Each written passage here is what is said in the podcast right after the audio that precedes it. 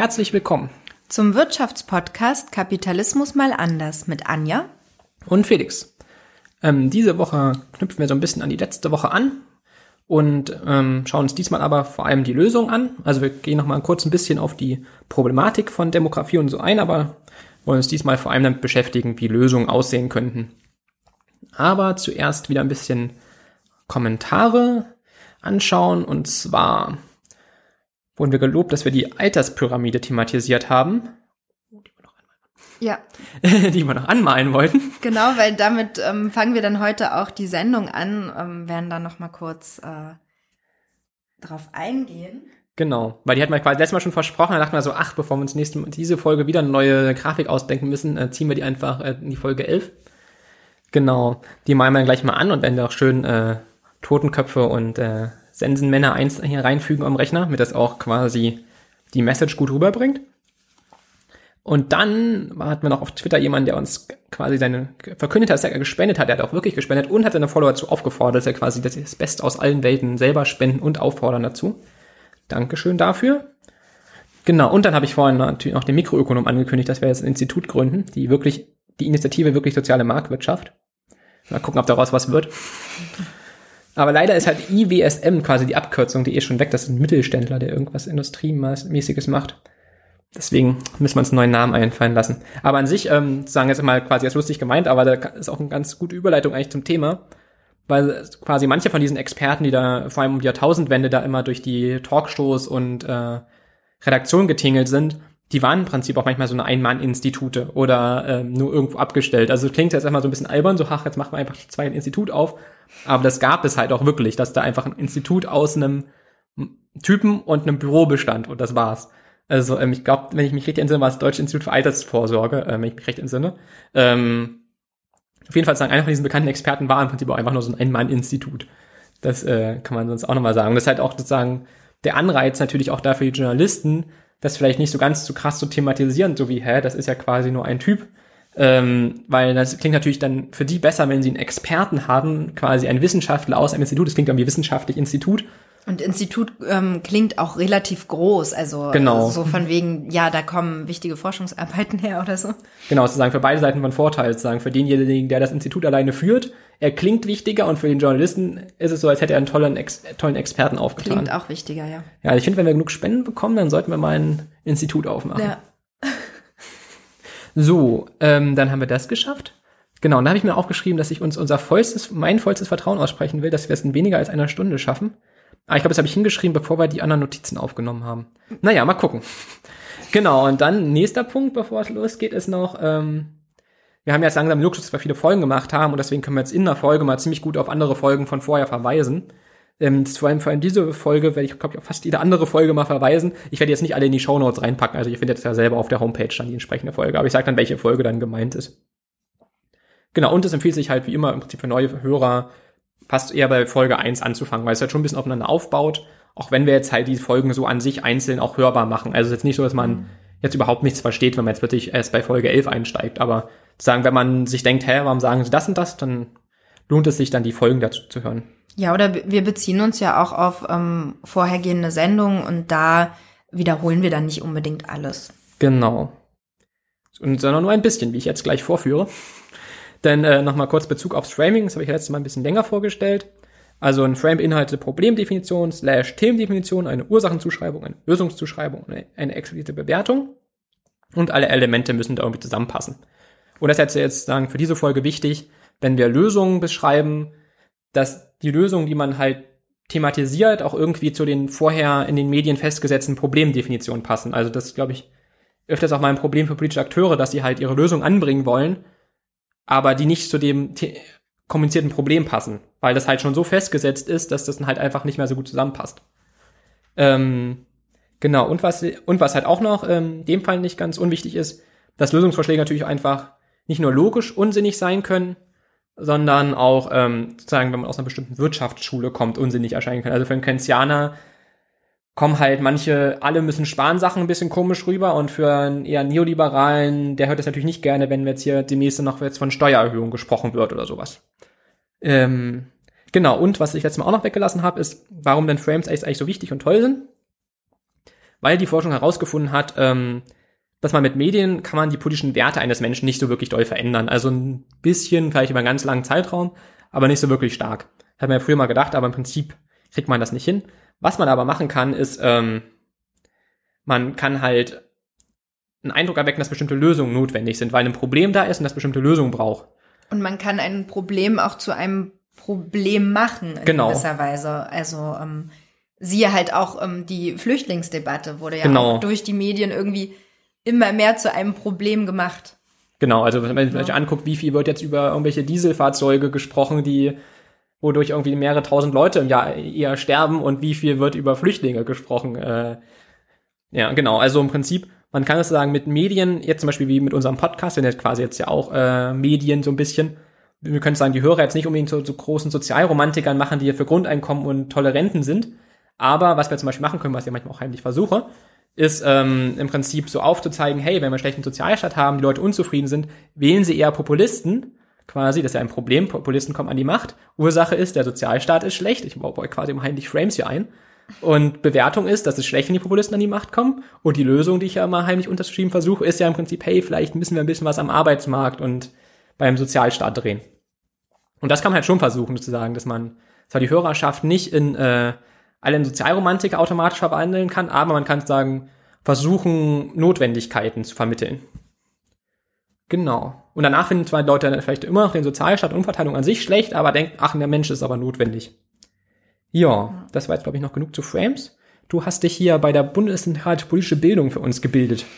Genau, also ich habe mir ein Dossier angeguckt ähm, bei der Bundeszentrale für politische Bildung zum Thema Rentenpolitik. Und da es ja heute um Lösungsvorschläge gehen soll, also wie, ähm, ja, eigentlich geht es auch wieder um Reformmodelle für die Rente, weil ähm, die Reformen, die es mit Agenda 2010 gab, so nicht wirklich funktioniert haben. Ähm, viele hängen da trotzdem noch dran. Also die private Altersvorsorge bleibt irgendwie so das Nonplusultra, habe ich das Gefühl, in, in den meisten ähm, politischen Diskussionen. Und trotzdem gibt es halt so kleinere Modifikationen, kleinere Modelle, die irgendwie Änderungen herbeischaffen wollen. In dem Artikel von der Bundeszentrale für politische Bildung wurde es in so einem großen, in einer großen Tabelle irgendwie versucht aufzugliedern. Ähm, das werde ich jetzt nicht so wiedergeben, sondern einfach nur die Sachen, die ich jetzt am interessantesten fand. Was man dazu sagen muss, auch in dem Artikel, auch bei den Reformansätzen, die es gibt, bleibt diese Vorstellung, dass ähm, die Arbeitenden, die Rentner bezahlen müssen, immer ähm, erhalten. Also diese Erwerbstätigkeit, die es gibt, dieses vor allem auch das Normalarbeitsverhältnis, ist immer noch das wichtigste Konstrukt, wo die Renten drauf aufbauen. Und ähm, da gibt es halt keinen wirklichen Wechsel oder keine Überlegungen in unterschiedliche Richtungen. Aber ähm, so partielle Systemwechsel ähm, werden einige Ideen auch aus der Politik genannt. Beispielsweise fordert die Linke eine Mindestrente. Und diese Mindestrente soll für alle Bürger über, Bürger und Bürgerinnen über 65 Jahre gezahlt werden, und zwar 1050 Euro netto. Das ist das, ähm, was die Linke fordert.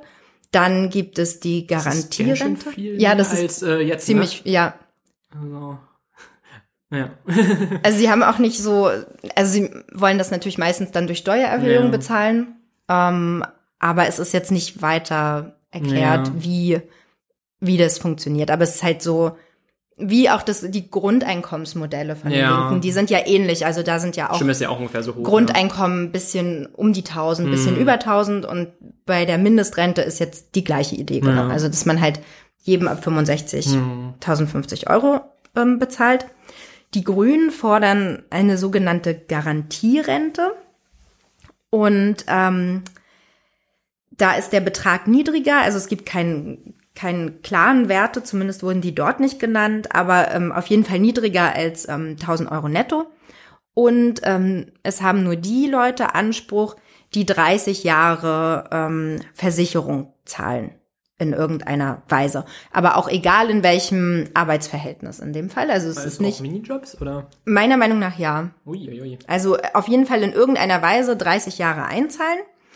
Und ähm, gleichzeitig wird die betriebliche und private Altersvorsorge aber auch bis zu 20 Prozent anrechnungsfrei. Also man lässt trotzdem die Anreize, privat vorzusorgen, aber ähm, es gibt halt so eine Art Garantierente für die Leute, die die private Vorsorge nicht machen. Problematisch äh, kann dann aber werden, dass Leute, die lange einzahlen, im Endeffekt aber nicht mehr rauskriegen als Leute, die halt 30 Jahre irgendwie einzahlen. Und ähm, dass die dann alle auf die private Altersvorsorge gehen. Also dadurch, dass die Anreize geschaffen werden, hat man dann weniger im Rententopf, weil alle irgendwie versuchen, privat vorzusorgen. Ja, das ist, glaube ich, auch allgemein das Problem bei diesen linken Dings Genau. mit den 1000 Euro Mindestrente. Dass ja diese Abstaffelung, die immer alle Leute so wichtig finden, natürlich auch extrem schwierig ist, ne? Wenn dann sagen Leute, die die ganze Zeit eingezahlt haben, noch deutlich mehr Geld kriegen sollen, Ja. könnte es äh, schwierig werden. Also das kommt halt in dem Artikel auch immer wieder drin vor, dass ähm, diese Abstufung wichtig ist, dass Leute halt sobald sie mehr Zahlen, mehr Beiträge ähm, haben, nicht auch wollen, dass sie mehr bekommen als andere, die das nicht machen. Hm. Und ähm, dass es dann halt so eine Legitimationskrise für die Rente gibt und niemand mehr in diesen Topf einzahlen will, sondern sich halt die, die sowieso die Möglichkeit haben, privat irgendwie vorzusorgen, machen das dann. Ja, das ist aber glaub ich, auch oft das große Problem von diesen in den Topf denken mäßig. Ne? Genau, es so genau, es gibt halt diesen Topf, Steuertopf. ja. Es hat auch niemand Bock für Straßen zu zahlen und Ja. trotzdem müssen alle für Straßen zahlen. Also äh, Ja, ja, es ist halt immer die Vorstellung, ja, es gibt diesen einen Rententopf und da kann, da muss halt reingezahlt werden und was anderes Ja. gibt's nicht. Also das meine ich ja auch mit dieser Erwerbstätigkeit. Ja. Aus diesem Konstrukt kommen halt auch die Vorschläge, die Reformvorschläge nicht raus. ja. So. Und also es gibt halt noch so kleinere Erweiterungen, die ich aber auch ganz sinnvoll finde, wie zum Beispiel die Einbeziehung von Selbstständigen, Beamten und allen anderen Beschäftigungsverhältnissen, ähm, dass halt alle gewisse Beiträge zahlen, um ähm, ja, ist halt auch eine Art von Steuer. Genau, im Prinzip, das ist, ja, das ist So. ja in der Politik ist ja immer ganz, ganz wichtig, wie formuliert man Sachen. Man kann natürlich jetzt so, so revolutionär wie wir rüberkommen und sagen, na ja, ist das nicht einfach eine Steuer? So eine Sozialabgabe ist auch einfach eine Form von Steuer, das ist doch eigentlich dasselbe. Oder man Genau. kann natürlich sagen, es ist schon was ganz anderes, wir bleiben in der Tradition, aber es zahlt dann doch jeder. Das heißt, es verhält sich wie eine Steuer, aber es heißt nicht Steuer. Und deswegen bleiben wir natürlich viel besser im System, als wir mit unserem etwas äh, radikaleren äh, Ideen da. Ja. also es ist trotzdem irgendwie eine Art von Steuer, wenn jetzt alle eine Ja. Abgabe machen so. Und genau, ja, dann halt noch so kleinere Sachen wie das ähm, Frauen, wenn sie ein Kind ähm, vor, ich glaube, das gibt sogar schon Ja, die, die Mütterrente. Die, die nach 1992 genau. oder sowas? Ja, nee, vor. Oder davor? Warum sollte man die davor? Nee, das ist komisch. Auf jeden Fall hat man irgendwann mal angefangen, dann irgendwie einen kom- komischen Jahrestag festzulegen. 92 war das auf jeden Fall. Ach, Nee, vor 1992. Okay, ich erzähl schon wieder Mist. Okay. Also ähm, Mütter, die vor 1992 ein Kind geboren haben, bekommen ein zusätzliches Erziehungsjahr ah, angerechnet. das ist wahrscheinlich bei CDU, Rente. CSU, dann ist es eher die Wählerschicht. Äh, ja. Genau. Also in, in die Richtung, genau. Und dann ähm, hat man halt, äh, ja, gibt's halt Überlegungen, dass gewisse Zeiten der Arbeitslosigkeit irgendwie angerechnet werden, dass es mehr Rentenpunkte gibt und halt auf diesem Bereich äh, gehen dann halt meist die Reformkonzepte einher. Mm, Und dann als grundlegender Systemwechsel wurde dann noch genannt, dass es nur noch eine Grundrente für alle Bürger und Bürgerinnen gibt, ähm, die aber oft auch unter dem Niveau ähm, der Grundsicherung liegt. Und ähm, alle andere öffentlichen Alterssicherungskonzepte und Systeme wegfallen und nur noch privat vorgesorgt wird. Also das sind auch Überlegungen, die da mit reinspielen. Das habe ich, glaube ich, auch, beim Spiegel mit drin. Aber da haben die sogar gemeint, dass es ein bisschen zu radikal ist, glaube ich, mich recht entsinne. Äh, Haben Sie dort auch geschrieben? Ja. Haben Sie dort auch Eigentlich, geschrieben? genau, da war es, glaube ich, auch so, das ist quasi eigentlich die richtige Lösung aus ihrer Sicht, aber ein bisschen zu radikal und die Transformationskosten sind ein bisschen hoch, so nach dem Motto. Ja. ja.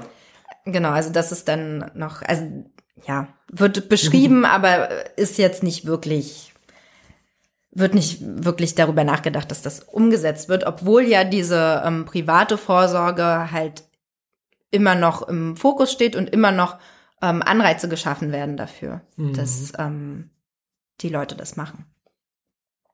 Genau, das war jetzt der ähm, zum Dossier größtenteils. Gut, gut, gut.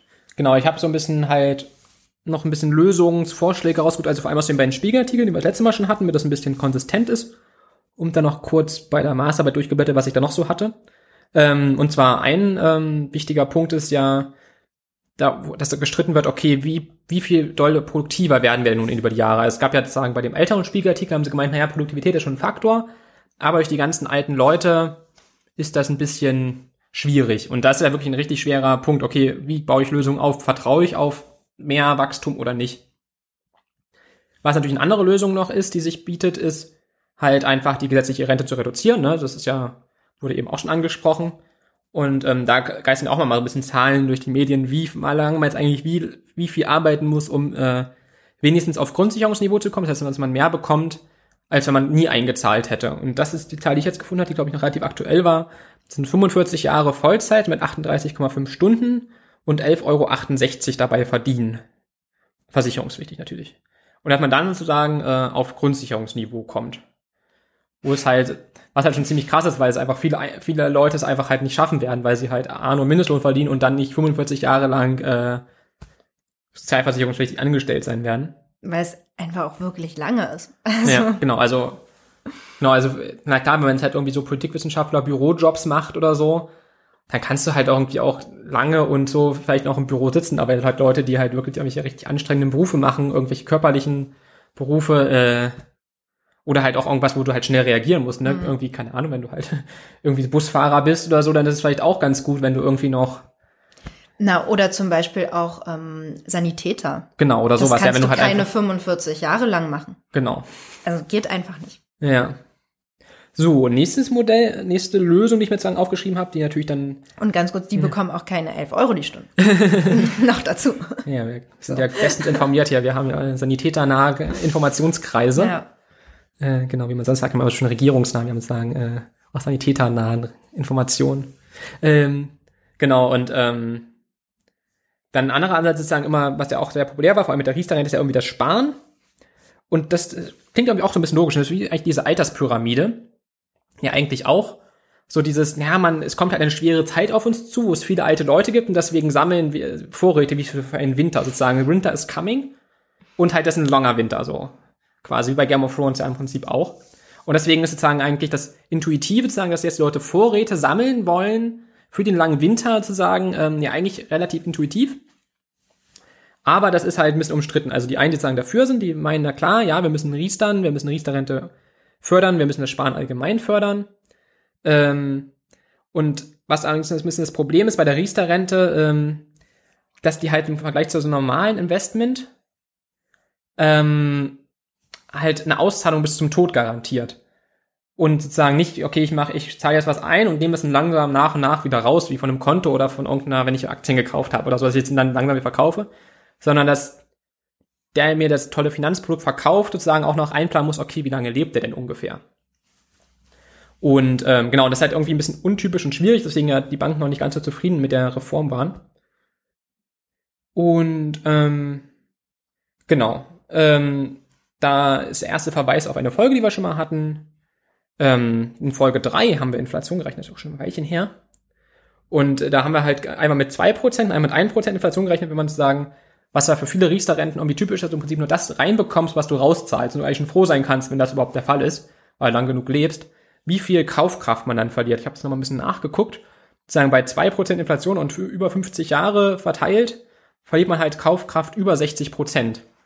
Das heißt, äh, weil das gespart wurde und genau, wenn man sagen jetzt einfach sagen Geld hin, genau, ja. wenn man einfach Geld hinlegt und 50 Jahre später bei 2% Inflation, das er wieder nutzen will, verliert man halt extrem viel. Man denkt immer dann so, ach ja, ich habe jetzt 20.000 Euro fürs Alter vorgespart, aber was ist das dann wert sozusagen, wenn man äh, rauskommt? Deswegen ist halt sehr sehr wichtig ist bei privater Rente kann man auch einigermaßen sicher sein und Rendite auf einmal bekommen so und das ist halt immer schwierig, weil Sicherheit und Rendite sind halt kriegt man halt schlecht auf einmal. Man muss sich halt immer ein bisschen entscheiden, okay, wie viel Risiko will ich eingehen? Genau, und selbst sozusagen, wenn 1% Inflation ist, das heißt, wenn zum Beispiel die Riester-Rente vielleicht auch nicht ganz so schlecht ist und du kriegst wenigstens ein bisschen irgendwie Zinsen und du hängst halt nur 1% in der Inflation hinterher, verlierst du immer noch 40% Kaufkraft. Das heißt, wenn jetzt so gejammert wird, ach Mensch, wir können so Nebenkosten mit 10% mehr für die Rentner kaum leisten, ist halt, äh, ja, wenn man pri schlecht privat vorsorgt, verliert man quasi noch mehr Kaufkraft als 10%. Äh, ja. Hm. Ja, ähm, die Lage der Nation, die haben sich auch mal den Alterssicherungsbericht von 2016 angeguckt. Ich glaube, die Folge ist von Oktober letzten Jahres. Und ähm, da haben sie zum Beispiel auch gesagt, dass ähm, Stiftung Warentest diese privaten, private Vorsorge, so Riester-Verträge ähm, getestet hat. Und die haben herausgefunden, dass man eigentlich zwischen 82 und 85 Jahre alt sein muss, um überhaupt erstmal wieder auf Null zu kommen von dem, was man halt eingezahlt hat. Genau, das ist schon. Und das ist schon recht alt. Also dafür, dass du wirklich jemand fest so lange dein Geld gibst. Genau, genau. Ist es schon äh, ziemlich massiv. Ja, ich hatte auch irgendwie, ich weiß gar nicht, ob das der von Lage Nation war, halt auch irgendwie so ein Finanztest, also irgendwie eine Abkopplung von Stiftung Warntest, äh, gelesen, wo sie ein bisschen Riester-Rente verteidigen wollten eigentlich, aber es war halt durch die Fakten nicht so ganz möglich. Ähm, und da, da war halt auch ein bisschen, was halt auch andere Studien gemerkt haben, dass halt für wohlhabendere Schichten sich das schon lohnt, weil die halt noch mehr von den Steuervorteilen profitieren. Hm. Riestern. Und ähm, genau, und das ist halt sozusagen, das kommt auch immer von den Verteidigern, sagen Riester an sich nicht schlecht ist, sondern es einfach sehr, sehr viele schlechte Verträge gibt. Und das sagen, wenn der Bürger oder Konsument sozusagen sich theoretisch besser damit auskennt, würde sich mehr damit beschäftigen würde, könnte man sagen, eine Nachfrage nach besseren Riester-Verträgen schaffen und damit wäre dann Riester auch besser. Sagen, das ist das Problem, dass sozusagen das Angebot einfach nicht gut ist. Ähm, genau. Die Frage ist natürlich, ob die Leute jetzt so viel besser in Finanzprodukten werden. Also vor allem auch, ne, durch Riester müssen ja auch sehr, sehr viele Leute mit kleineren Einkommen ja theoretisch vorsorgen. Und wenn man sich halt sonst nie mit Finanzmarkt beschäftigt und nicht so groß Verträge liest, äh, wird es vermutlich auf Dauer auch noch ein Problem bleiben. Na, und gerade im Bereich ähm, der Geringverdiener kannst du ja auch nicht wirklich vorsorgen. Und zumindest auch nicht so eine lange Sparpläne machen. Ja. Du weißt halt, also viele wissen ja vielleicht noch, äh, haben halt einen befristeten Vertrag über ein Jahr und die wissen halt nicht, was danach ist und so. Aber das geht, glaube ich. Du kannst, glaube ich, die Zahlung aussetzen, so berichtet. Das ist halt auch so. Die haben da, glaube ich, schon so ein bisschen zusammenkonstruiert, dass es so ein bisschen ist wie eine klassische Versicherung, bloß halt mit Finanzmarktprodukten. Hm. Ja. Und was man halt auch positiv zu Richter sagen kann, dass es im Prinzip so eine Art Schutzgelderpressung ist, weil du hast, ähm, es wird ja halt sagen, nicht, naja, ja. ja. Genau, also sozusagen der, der, ähm, der Finanzmarkt ist sozusagen dann der Mafiosi, der, der anbietet, dass du halt nicht alles verlierst, sondern nur ein bisschen, wenn du halt arbeitslos wirst. Weil wenn du jetzt halt einfach sagst, okay, Riester ist ja total blöd, ich hau mein ganzes Geld einfach auf mein Bankkonto, also, keine Ahnung, bei der Online-Bank, auf der Kreditkarte kriegt man ja auch vergleichsweise Zinsen. Also jetzt sind sie auch gerade gering, aber höher als bei Riester wahrscheinlich. Und wenn gerade nicht äh, in, hier Nullzins ist, kriegt man sogar wenigstens eigentlich fast immer den Inflationsausgleich wenigstens raus. Und da könnten ja quasi Leute halt auch auf die Idee kommen, einfach ihr Geld einfach aufs Konto zu hauen. Aber das wird ja dann weggenommen, wenn man arbeitslos wird. Und deswegen sozusagen Riester im Prinzip funktioniert wesentlich als eine Art Schutzgelderpressung, weil du verlierst zwar Geld, aber du verlierst, wenn du arbeitslos wirst, wesentlich nicht alles. Ja, muss ja auch mal positive Sachen sagen. So, genau, weil, und ähm, das Problem ist aber wieder, das wird dann zwar nicht auf die Arbeitslosigkeit angerechnet, aber wenn man später Grundsicherung bezieht, weil man halt nicht 45 Jahre lang 38,5 Stunden 11,68 Euro verdient hat, dann wird der Riester halt wieder angerechnet. Das ist halt noch ein Problem. Also da meinen halt manche, na ja, vielleicht wird es bis dahin noch gelöst, aber es ist natürlich auch äh, ein gewisses Wagnis, ein finanzielles Wagnis, ob man das eingehen will. In der Hoffnung, na ja, in 20 Jahren ist es vielleicht, hm. Genau, äh, genau, wenn man halt Pech wird, ist das Prinzip dann auch wurscht, wie groß die Rendite von Riester war, weil das eh wieder weg ist. Ja, ähm, genau, deswegen sagen Leu einige Leute einfach, ähm, ganz böse, dass es im Prinzip nur der Versicherungsbranche nützt, aber das ist halt auch nicht richtig, weil sagen, Leute, die ein bisschen vermögender sind und nicht ganz arm sind, die haben halt auch Vorteile von den, ähm, von den Freibeträgen dazu. So, was haben wir noch? Genau, und dann hatten wir was in Folge 2, nächster Verweis auf eine Folge, dass es ja mit dem Sparen allgemein schwierig ist. Ne? sagen ja manche Ökonomen so, äh, Geld ist, ein Wert, ist halt kein Wert an sich, sondern man braucht halt immer jemanden, der sich für einen verschuldet oder der das irgendwie gewinnbringend investiert und das mir dann irgendwie zurückzahlen kann später. Wenn er natürlich jetzt alle sparen, vor allem mit diesem radikalen Modell, wo man im Prinzip jeder sparen muss, mit der irgendwie über Grundsicherung kommt, dann ja. muss man da gucken, gibt es auch Schuldner auf der Gegenseite? Und wichtige Frage ist, zahlen die mir das in 30 Jahren auch zurück? Ähm, da sollte man sich immer Gedanken machen. Aber das, ich glaube, das ist an sich eigentlich relativ anerkannt zwischen Ökonomen, aber manche sind da deutlich, dem Sparen deutlich positiver eingestellt als andere. Genau, was ich auch noch ganz cool fand, ähm, was ich für die Maßarbeit gelesen hatte, so ein Paper von der Dresdner Bank gefunden.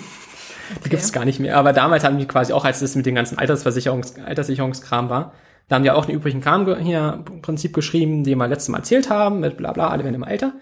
Aber die haben sozusagen am Ende auch dann, was ich da gut fand, auch wirklich auch kritische Punkte mit aufgenommen, dass man halt zum Beispiel auch Probleme hat, wenn man sich denkt, okay, ich will halt in eine junge Volkswirtschaft investieren, irgendwo Indien oder sowas, dass man natürlich auch ziemlich massive Wechselkursrisiken auch hat. Wenn man sagen, als Alterssicherung jetzt in irgendwas Aufstrebendes investieren, man weiß halt nicht, was dann da ist, so in ein paar Jahren. Wie kriege ich das dann wieder zurück? Oder Aber meistens die? sind die Rendite ja höher, wenn du ein größeres Risiko eingehst. Genau, nach, ja, also genau. Das ist ja schon oft so bei den Finanzprodukten. Genau, und das war das Problem mit dem Riester-Zeug, das sollte halt irgendwie ganz toll sicher sein und mhm. viel Rendite bringen. Und das ist halt irgendwie schwierig, weil, ja klar, es kann halt sicher sein, dann bringt es halt keine Rendite, oder es ist halt unsicher, dann bringt es Rendite, aber die Leute wollen halt irgendwie auch Sicherheit haben. Und genau, das war halt auch das Problem zur damaligen Zeit, dass man irgendwie von völlig absurden teilweise Renditeraten ausgegangen ist. Ja, und weil eigentlich waren es ja meistens Staatsanleihen, die bei 1% oder so waren, glaube ja. ich. Ja, dann gab es halt manchmal so Beispiele, wo halt Leute mal ganz viel Rendite rausgeholt haben mhm. und dass man dann sagt, ja, wenn das jetzt 20 Jahre lang, wenn du 20 Jahre lang immer aufs richtige Pferd setzt, dann bist du richtig reich. Ja. Wenn. Genau. Und was, was auch noch in dem Paper mit drin war am Ende, natürlich auch gucken muss, wenn man jetzt viele alte Leute hat, die sich irgendwie Finanzmarktprodukte kaufen und sie dann später wieder verticken wollen, und es aber nur wenige junge Leute gibt, die die Sachen aufkaufen, kann es ja auch einfach sein, dass es ein Überangebot an irgendwelchen Finanzprodukten gibt, an irgendwelchen Aktien und was auch immer. Dass man das vielleicht auch noch äh, beachten muss. Genau. Dann sehen manche auch einfach das Problem von Riester auch einfach darin, dass einfach zu viel reguliert wird und halt auch zu wenig Risiko eingegangen wird und einfach ein bisschen alles deregulieren. Und ähm, genau, zum Beispiel einfach dieses Ding, dass man halt nicht seine Einlagen unbedingt zurückbekommen muss, dass man einfach sagen, derjenige, der das Geld anlegt, irgendwie auch ein bisschen Risiken eingehen kann. Genau. Und was dann auch kam, das ist jetzt zum Glück wieder ein bisschen weniger geworden, das ist dann aus Folge 4 mit Mario Draghi. Hm. Oh Gott, das war letztes Jahr ziemlich um die Zeit, ne? Wo sie die ganze Zeit. Schon. Weil vielleicht ist das immer noch, ich krieg's in meiner Deutschlandfunkblase einfach nicht mehr mit. Ähm, dass die halt sagen, okay, im Prinzip Riester-Rente ist super, aber durch den Niedrigzins vom Draghi geht halt das beste, die beste Politik halt nicht sozusagen, ne? Genau, also er ist schuld, dass ähm, genau. das nicht funktioniert. Und die Lösung ist natürlich dann knallhart, na klar, man muss halt irgendwie wieder den Leitsitz erhöhen, den Draghi absägen oder irgendwie da halt was machen. Ja. So. Vielleicht können wir noch kurz was zu ähm, Flassbeck sagen an der ja. Stelle, weil er ja die ähm, Riester-Rente auch kritisiert hat, ähm, in, ja, mit seinen Argumenten, die er ja immer wieder ähm, teilt. Und zwar sagt er halt generell, dass äh, weder Kapitaldeckung noch private Vorsorge gesamt, im gesamtwirtschaftlichen Maßstab funktioniert, eben weil es halt immer Schuldner ähm, geben, also es gibt immer zwei Seiten. Und in Europa ist es so, dass in Bezug auf Deutschland ähm, vor allem das Ausland ähm, Schulden macht und Deutschland dazu dadurch den Überschuss hat. Ähm, er ist sehr radikal auf der Arbeitnehmerseite, würde ich mal sagen, ähm, mhm. und ist halt dafür, dass die Renten jährlich erhöht werden sollen und ähm, auch an die Lohnentwicklung gekoppelt werden, also dass die Lohnnebenkosten steigen und ähm, die Beiträge erhöht werden, die von den Arbeitgebern und vom Staat ähm, ja finanziert werden sollen, also auch eine Art mhm. Steuer wiederum. Ja. Und ähm, davon dann auch höhere Renten bezahlt werden müssen. Und es funktioniert halt, ähm, indem Deutschland ähm, kreditfinanzierte Zuschüsse mit rein gibt, also halt Kredite im Ausland aufnimmt. Und äh, warum sagt er, funktioniert das? Ähm, zum einen wird es halt eine bessere Verteilungssituation zwischen Arbeit und Kapital geben. Das heißt, dass nicht mehr so viele Leute sparen und ähm, sondern investieren ähm, und die Nachfrage erhöhen, Nachfrage stärken. Dadurch, dass die Renten, erhö äh, Renten ähm, generell erhöht werden, gibt es auch wieder weniger Alter, ähm, Altersarmut. Die, wie ich eben schon gesagt habe, die Handelsungleichgewichte werden ähm, reduziert, weil eben ähm, Deutschland mehr Kosten hat in dem Fall. Dadurch ähm, verringert sich ähm, der Handelsüberschuss. Mm, und die ähm, Beschäftigung wird dadurch gefördert, dass die Beiträge der Arbeitgeber halt nachfragewirksam wieder in den Renten ausgegeben werden und eben nicht in ähm, Kapitalanlagen investiert werden und dort halt ja nichts für die Wirtschaft tun in dem Sinne. Genau, sondern es würde halt eine neue Nachfrage irgendwie ja. geschaffen werden. Und genau, und das würde halt gesamtwirtschaftlich auch ähm, viel bringen. Ja, das ist ja eigentlich auch noch ein relativ beruhigender Faktor jetzt eigentlich, da wir jetzt so viel Handelsbilanzüberschuss haben, ähm, haben wir uns eigentlich dran gewöhnt, auf Konsum zu verzichten und nur irgendwo scheinbare Geldmengen anhäufen zu können. Und dadurch kann man natürlich auch dann optimistisch eben einfach nur sagen, die Handelsbilanzüberschüsse jetzt langsam absinken lassen und das einfach irgendwie schaffen, die Renten zu kriegen, äh, wird es ja quasi gar nicht so schlimm, weil man kann ja mit den Handelsbilanzüberschüssen den Rententopf ja fast verdoppeln gerade, wenn man das wirklich so rüberschaufeln könnte. Genau. Deswegen haben wir quasi eigentlich den Verzicht jetzt schon geübt in den letzten Jahren. Das muss man so noch wieder in die richtige Bahn lenken können. Genau. Ja. Aber das ähm, ist eigentlich auch nochmal ganz interessant, weil halt ähm, Flassbeck eben in eine ganz andere Richtung geht und halt nicht mehr in diesem ähm, ein Schema drin bleibt. So in, ja. und halt wirklich komplett weg von der privaten Vorsorge. Ja, aber er natürlich jetzt hier immer ziemlich in diesen Angestellten ja, das stimmt. Lohn Nebenkosten Das stimmt, in hängt, dem ne? Arbeitsverhältnis hängt auch er noch sehr drin. Ja, genau, das also das Problem, wenn er halt einfach mehr Roboter ähm, Arbeit erledigen, die früher Menschen gemacht haben, ist immer noch nicht so ganz gelöst da, ne?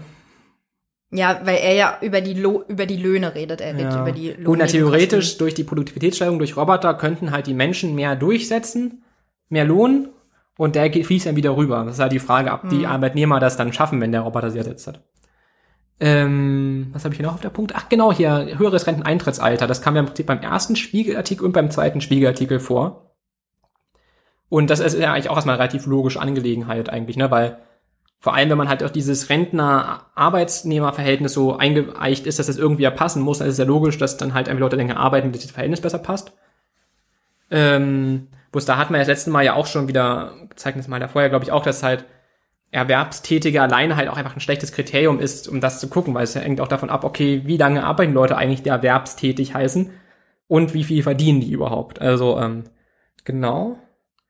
Und dann, genau, hatte ich ja noch überlegt, dass man halt schon diesen Vorschlag vom höheren, höheren Eintrittsalter halt vielleicht aufgreifen sollte, aber dann halt auch eher dann für Leute, die irgendwie auch einfach mehr verdienen. So nach dem Motto, okay, weil wenn wir von den unteren Einkommensschichten eh tendenziell immer zu viele haben und es einfach junge Leute gibt, mit nicht so hohem Bildungsgrad die Arbeit suchen, warum sollte man dann alte Leute, die einfach das nicht mehr wollen, noch dazu zwingen, jetzt weiter zu arbeiten? Das ist ja irgendwie auch ein bisschen unlogisch.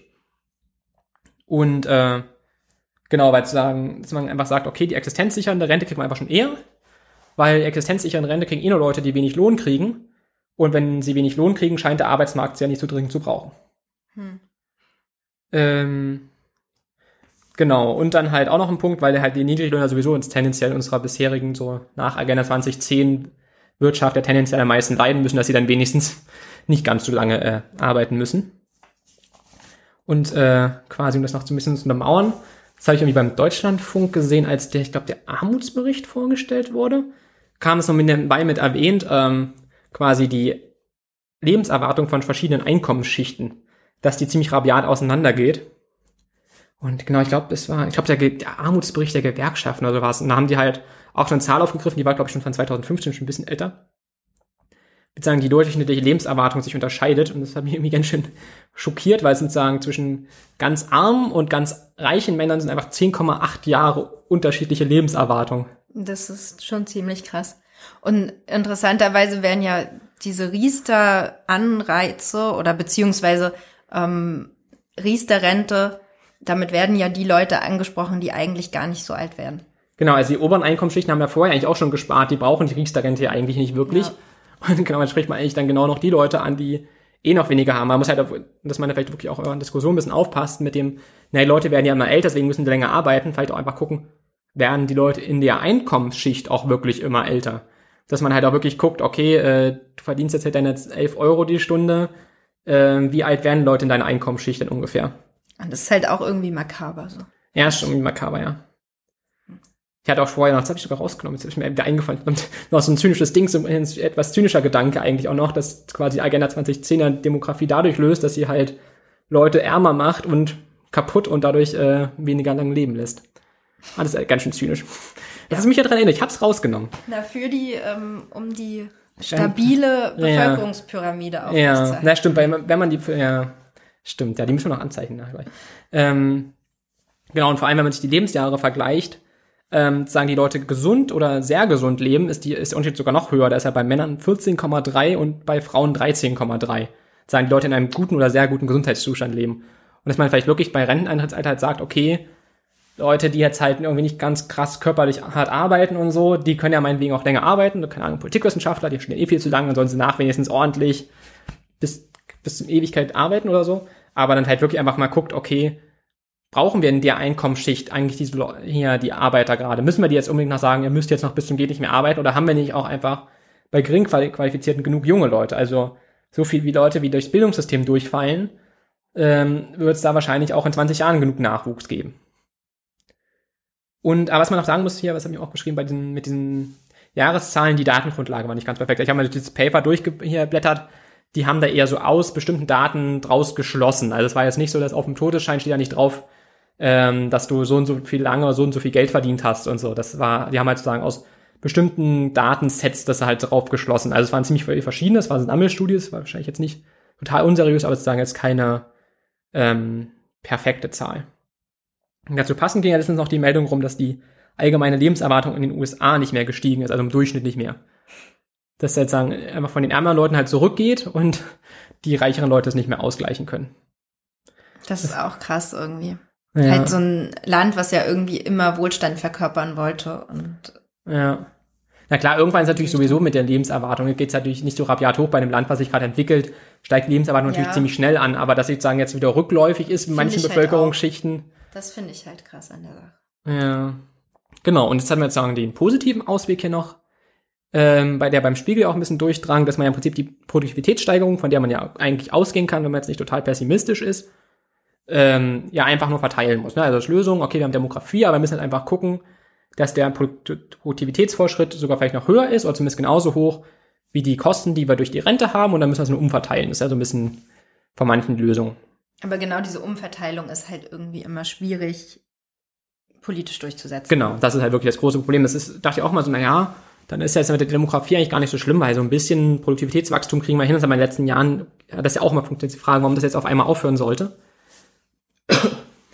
Aber, ähm, genau, also die Frage ist halt, wie will man es umverteilen? Also, ähm, ich hatte letztens irgendwo, ein, irgendwo wurde irgendwie auf die FAZ verlinkt, mit die Freiheit ist in Gefahr, weil halt jetzt wieder zu viel über Gleichheit und so geredet wird. Jetzt so, wo redet denn gerade jemand über Gleichheit? Also ich glaube, die haben sich auf Schulz so ein bisschen bezogen, wo ich dachte so, hm. okay, wenn das jetzt schon die Freiheit bedroht, was ist dann erst, wenn dann quasi die Renten da mehr mitfinanziert werden? Also im Prinzip, das ist jetzt sagen die Lösung, die echt relativ einfach klingt, so dass einer, ja, dann nehmen wir einfach einen Produktivitätsfortschritt, was für die Rentner weg, ähm, an sich wirklich gar nicht so einfach ist. Also ähm, das klingt zwar erstmal leicht, aber man muss ja wirklich auch kritisch sagen, okay, kriegt man das überhaupt hin? Also schafft man es in Deutschland, da ähm, die Steuern so zu erhöhen, die Löhne zu erhöhen, die Lohnnebenkosten zu erhöhen. Also weil ja die Arbeitsplätze sehr, sehr wichtig sind in Deutschland und wenn da halt dann viele Unternehmen sagen, hey, wenn jetzt die Löhne und die Lohnnebenkosten, wenn das steigt, dann verlieren wir aber Arbeitsplätze. Ob man das dann noch schafft, politisch durchzusetzen, ist halt dann äh, sehr, sehr fraglich. Wenn das, das mit den Riestern ja irgendwie anscheinend geklappt hat,